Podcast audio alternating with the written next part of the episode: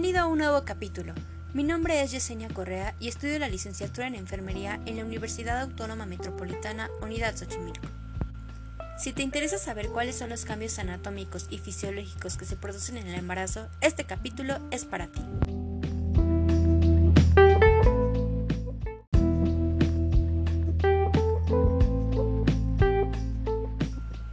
Embarazo y el nacimiento son procesos complejos que involucran aspectos biológicos, sociales y psicológicos.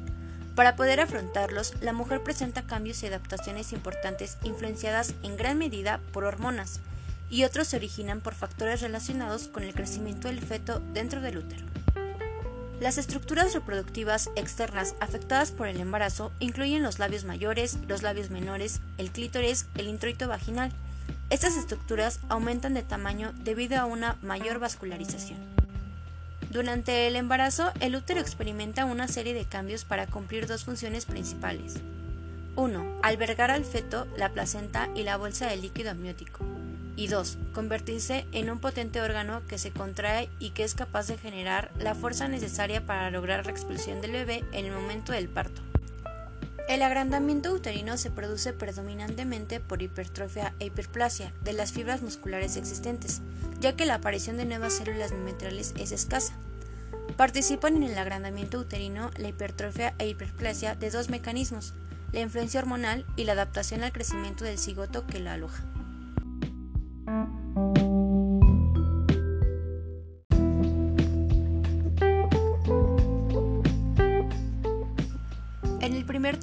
El útero que tiene la forma de una pera se estira y agranda en respuesta a concentraciones elevadas de estrógeno y progesterona. Esta estimulación hormonal aumenta principalmente el tamaño de las células mimetriales, aunque también ocurre un pequeño aumento en el número de células. En el segundo trimestre, el cuerpo y el fondo del útero toman forma de globo. A medida que el embarazo progresa, el útero se alarga y se vuelve ovalado. A las 20 semanas de gestación, el útero es palpable, justo por debajo del ombligo, y lo alcanza en la semana 22. En el tercer trimestre, el fondo uterino llega aproximadamente a la apófisis sifoides, el extremo inferior del esternón. Entre las semanas 38 y 40, el feto comienza a descender hacia la pelvis, lo que hace que la altura del fondo descienda en forma gradual, y el útero mantiene su forma ovalada.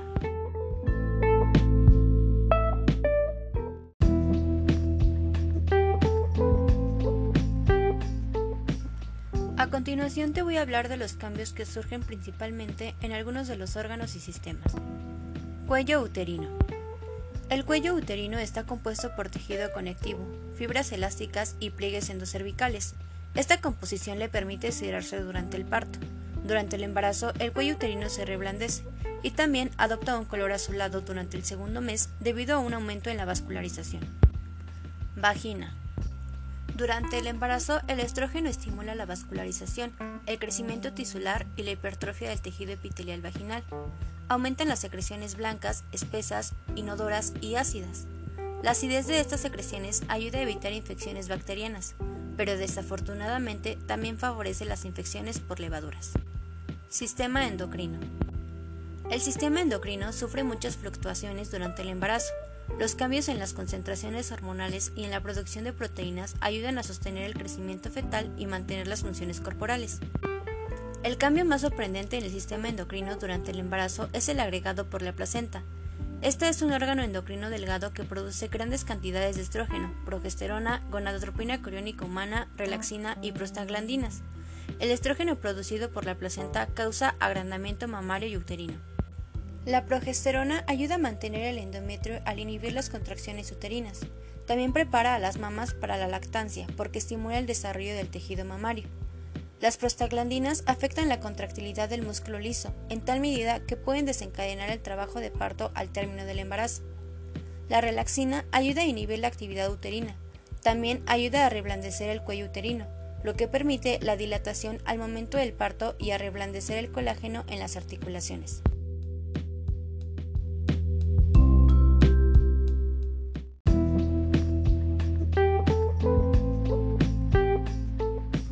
Cambios en la tiroides.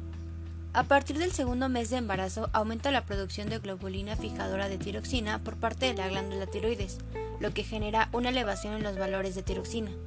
Aumentan la tasa metabólica basal, el gasto cardíaco, la frecuencia cardíaca y producen vasodilatación e intolerancia al calor. Glándulas paratiroideas. A medida que progresa el embarazo, las demandas fetales de calcio y fósforo aumentan. Las glándulas paratiroides responden aumentando la producción de hormonas durante el tercer trimestre hasta el doble del valor previo al embarazo. Glándulas suprarrenales. La actividad de las glándulas suprarrenales aumenta durante el embarazo, aumentando la producción de corticoides y aldosterona. Páncreas.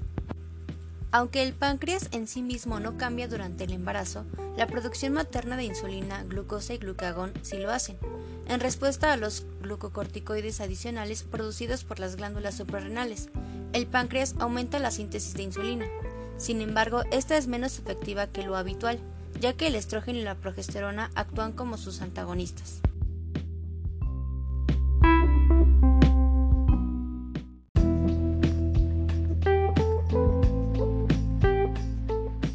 Aparato digestivo. Los cambios durante el embarazo afectan elementos anatómicos en el aparato digestivo y alteran ciertas funciones digestivas. Estos cambios se asocian con muchas de las molestias referidas durante el embarazo. Boca.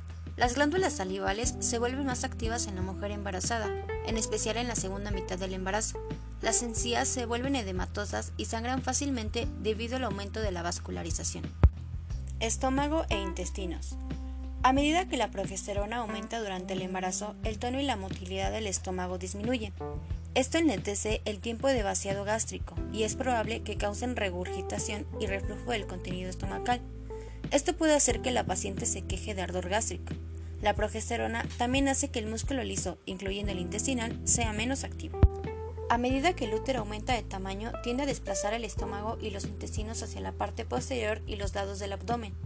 Hacia la mitad del embarazo, la presión puede ser suficiente para enlentecer la peristalsis intestinal y el tiempo de vaciado estomacal, lo que causa ardor gástrico, estreñimiento y flatulencias.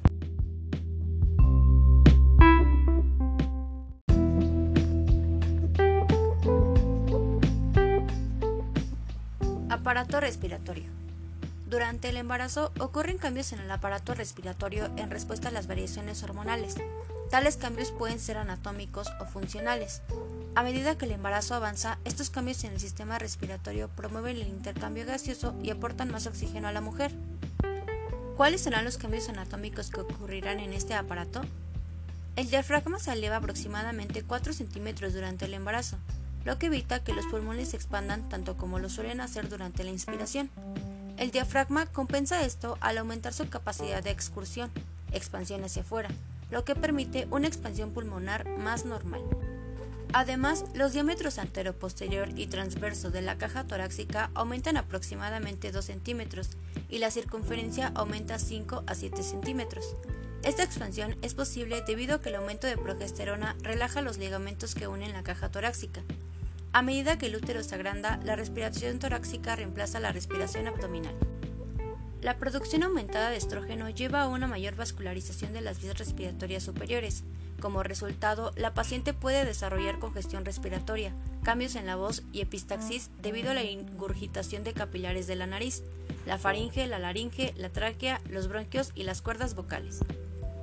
La vascularización aumentada también puede causar tumefacción de las trompas auditivas, lo que genera problemas tales como disminución de la audición, dolores de oídos y una sensación de plenitud en los oídos.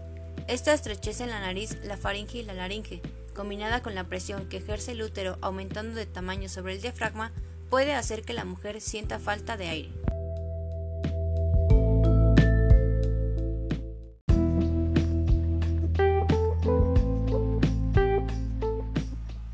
Existe algo llamado corriente creciente. El volumen corriente se refiere a la cantidad de aire inhalado y exhalado y aumenta a lo largo del embarazo como resultado del aumento de la progesterona y de la excursión diafragmática. La diferencia entre los cambios en el volumen corriente y el volumen minuto crea una ligera hiperventilación, lo que disminuye el dióxido de carbono en los alveolos. Esto resulta una disminución de la presión parcial de dióxido de carbono arterial en la sangre materna, lo que lleva a una mayor diferencia en la presión parcial de dióxido de carbono entre la sangre materna y fetal, que a su vez facilita la difusión de dióxido de carbono desde el feto hacia la madre. La elevación del diafragma disminuye la capacidad residual funcional, el volumen de aire que queda en los pulmones tras la exhalación. lo que contribuye a la hiperventilación materna.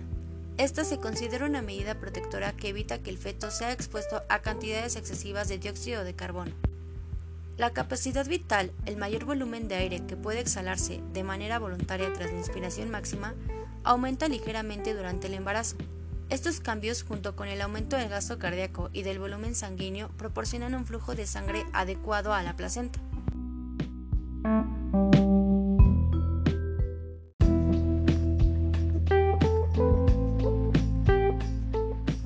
Sistema cardiovascular. Los cambios anatómicos que se van a presentar son el corazón se agranda ligeramente durante el embarazo, quizás debido al aumento del volumen sanguíneo y del gasto cardíaco. Este agrandamiento es leve y es reversible tras el parto. A medida que avanza el embarazo, el útero se desplaza hacia arriba y empuja el diafragma, desplazando el corazón hacia arriba y rotándolo sobre su eje largo. La amplitud del desplazamiento varía dependiendo de la posición y del tamaño del útero, la firmeza de los músculos abdominales, la forma del abdomen y otros factores. ¿Qué sucede con los cambios auscultatorios? Los cambios en el volumen de sangre, el gasto cardíaco y el tamaño y posición del corazón alteran los ruidos cardíacos durante el embarazo. Estos ruidos alterados serían considerados anormales en una paciente no embarazada. Durante el embarazo, el primer ruido tiende a presentar un desdoblamiento pronunciado y cada componente tiende a ser más fuerte. En ocasiones se ausculta un tercer ruido tras la semana 20 de gestación Muchas pacientes embarazadas exhiben un soplo sistólico eyectivo sobre el área pulmonar.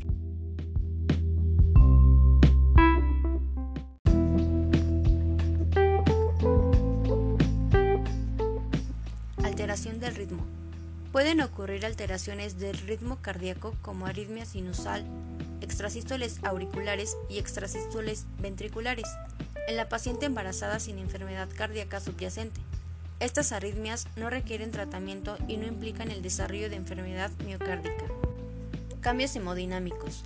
Desde el punto de vista hemodinámico, el embarazo afecta la frecuencia cardíaca y el gasto cardíaco, las presiones venosa y arterial, la circulación y la coagulación y el volumen sanguíneo. Frecuencia cardíaca y gasto cardíaco. Durante el segundo trimestre, la frecuencia cardíaca aumenta de manera gradual.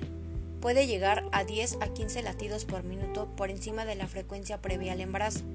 Durante el tercer trimestre, la frecuencia cardíaca puede aumentar entre 15 y 20 latidos por minuto por encima de la frecuencia previa al embarazo.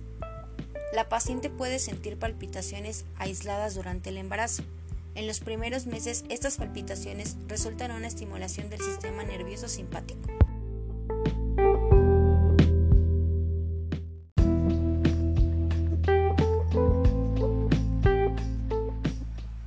Hablemos un poco sobre la presión venosa y arterial. Cuando la paciente se acuesta de espaldas, la presión venosa femoral aumenta tres veces desde el embarazo temprano hasta el término. Esto ocurre debido a que el útero ejerce presión sobre la vena cava inferior y las venas pélvicas, lo que enlentece el retorno venoso desde las piernas y los pies. La paciente puede sentirse mareada si se incorpora de manera brusca tras estar acostada de espaldas. Puede desarrollarse edema y varices en las piernas, el recto y la vulva. Respecto a la circulación y coagulación, el retorno venoso disminuye ligeramente durante el octavo mes de embarazo y en el término aumenta a valores normales. La sangre coagula mejor durante el embarazo y en el periodo posparto debido a un aumento en los valores de los factores de coagulación 7, 9 y 10. También ocurren cambios hematológicos durante el embarazo. Esta afecta las demandas y la absorción de hierro, así como las concentraciones de eritrocitos, leucocitos y fibrinógeno. Además, la médula ósea se vuelve más activa durante el embarazo y produce un exceso de eritrocitos de hasta el 30%. Este incremento de hierro es necesario para promover la producción de eritrocitos y admitir el mayor volumen sanguíneo que ocurre durante el embarazo. Los requisitos diarios de hierro de una mujer y su feto totalizan aproximadamente 800 miligramos, debido a que el depósito de hierro de una mujer promedio es de unos 500 miligramos. Una mujer embarazada debe tomar suplementos de hierro.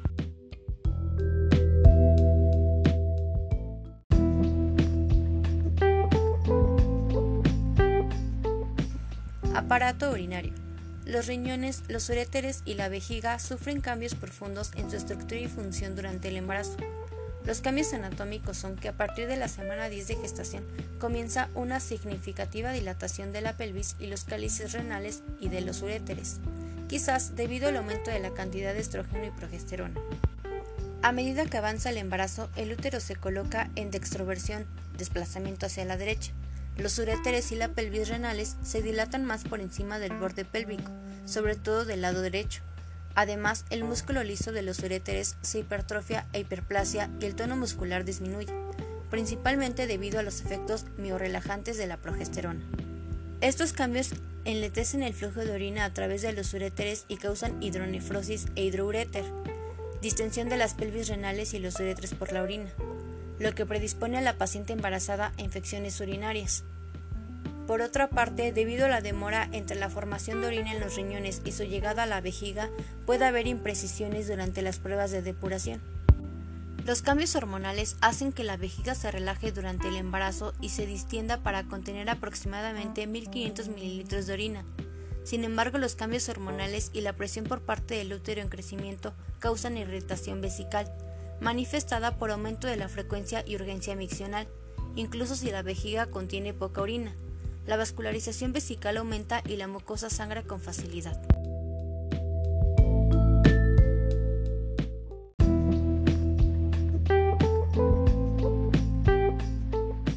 El embarazo afecta la retención del líquido, la función renal, uretral y vesical, también la reabsorción renal y la excreción de nutrientes y glucosa. Durante el embarazo se retiene agua para manejar mejor el aumento del volumen sanguíneo y para actuar como una fuente rápida de nutrientes para el feto.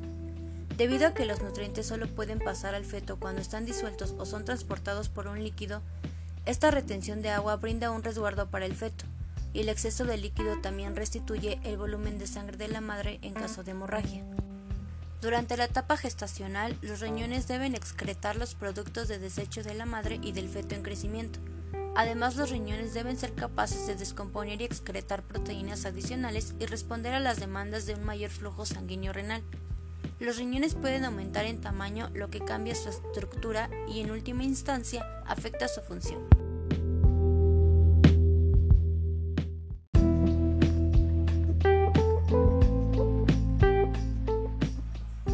Importante, durante cada visita prenatal se debe verificar los valores de glucosa en la orina de la paciente. El hallazgo de cantidades mayores a trazas de glucosa en una muestra de orina en una mujer embarazada se considera normal hasta que se demuestre lo contrario. La presencia de glucosuria en dos mediciones consecutivas no relacionada con la ingestión de hidratos de carbono justifica investigar, ya que puede ser indicio de diabetes gestacional. Tal hallazgo debe ser informado al médico de la paciente. En muchos casos se solicita una prueba de glucosa oral, un pequeño porcentaje de mujeres tienen glucosuria del embarazo, que no está relacionada con la diabetes, sino que se debe a un mayor umbral del riñón para la glucosa. Durante el embarazo, el útero se desplaza ligeramente hacia el lado derecho del abdomen por el aumento del tamaño del colon sigmoide. La presión sobre el uréter derecho ocasionada por este movimiento puede causar estasis urinaria y pielonefritis. La presión sobre la uretra puede originar trastornos en el vaciamiento vesical y en ocasiones cistitis, que puede agravarse si deviene una infección renal. La infección en los riñones puede ser muy peligrosa para la madre. Las infecciones urinarias también son potencialmente peligrosas para el feto, debido a que asocian con parto prematuro.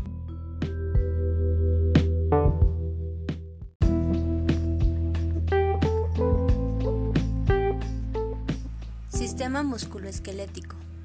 Este cambia en respuesta a las hormonas, el aumento de peso y el feto en crecimiento. Estos cambios pueden afectar la marcha, la postura y el confort de la mujer.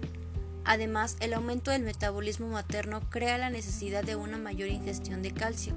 Si la paciente no consume suficiente calcio, puede ocurrir hipocalcemia y calambres musculares.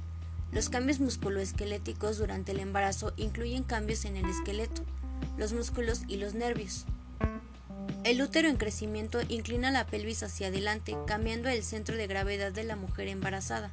La curva lumbosacra aumentada acompañada por una curvatura compensadora en la región cervicodorsal.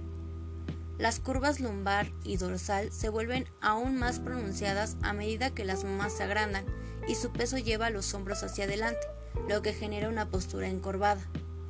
El aumento de las hormonas sexuales y posiblemente de la hormona relaxina relaja las articulaciones sacroiliacas y sacrocoxigias y pélvicas. En el tercer trimestre puede ocurrir el síndrome del túnel carpiano, en el que el nervio mediano es comprimido a nivel del túnel carpiano de la muñeca por tejido edematoso circundante. La mujer puede sentir hormigueo y quemazón en la mano dominante, que a veces irradia hacia el codo y a la parte superior del brazo. También puede haber entumecimiento y cosquilleo en las manos como resultado de cambios posturales relacionados con el embarazo, como los hombros caídos que estiran el plexo braquial.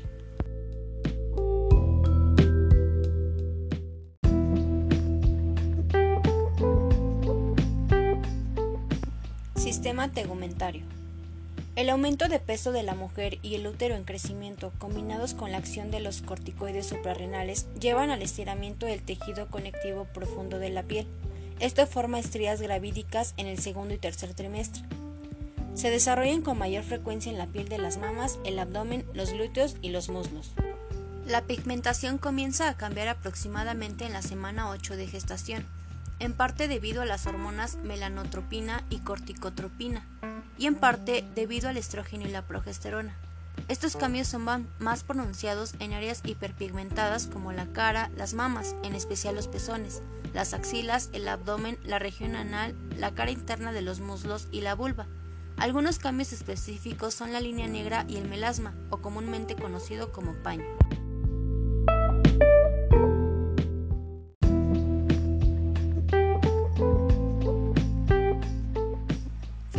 Me despido. Espero que hayas aprendido un poco o te haya servido de repaso este capítulo. Se despide Yesenia Correa.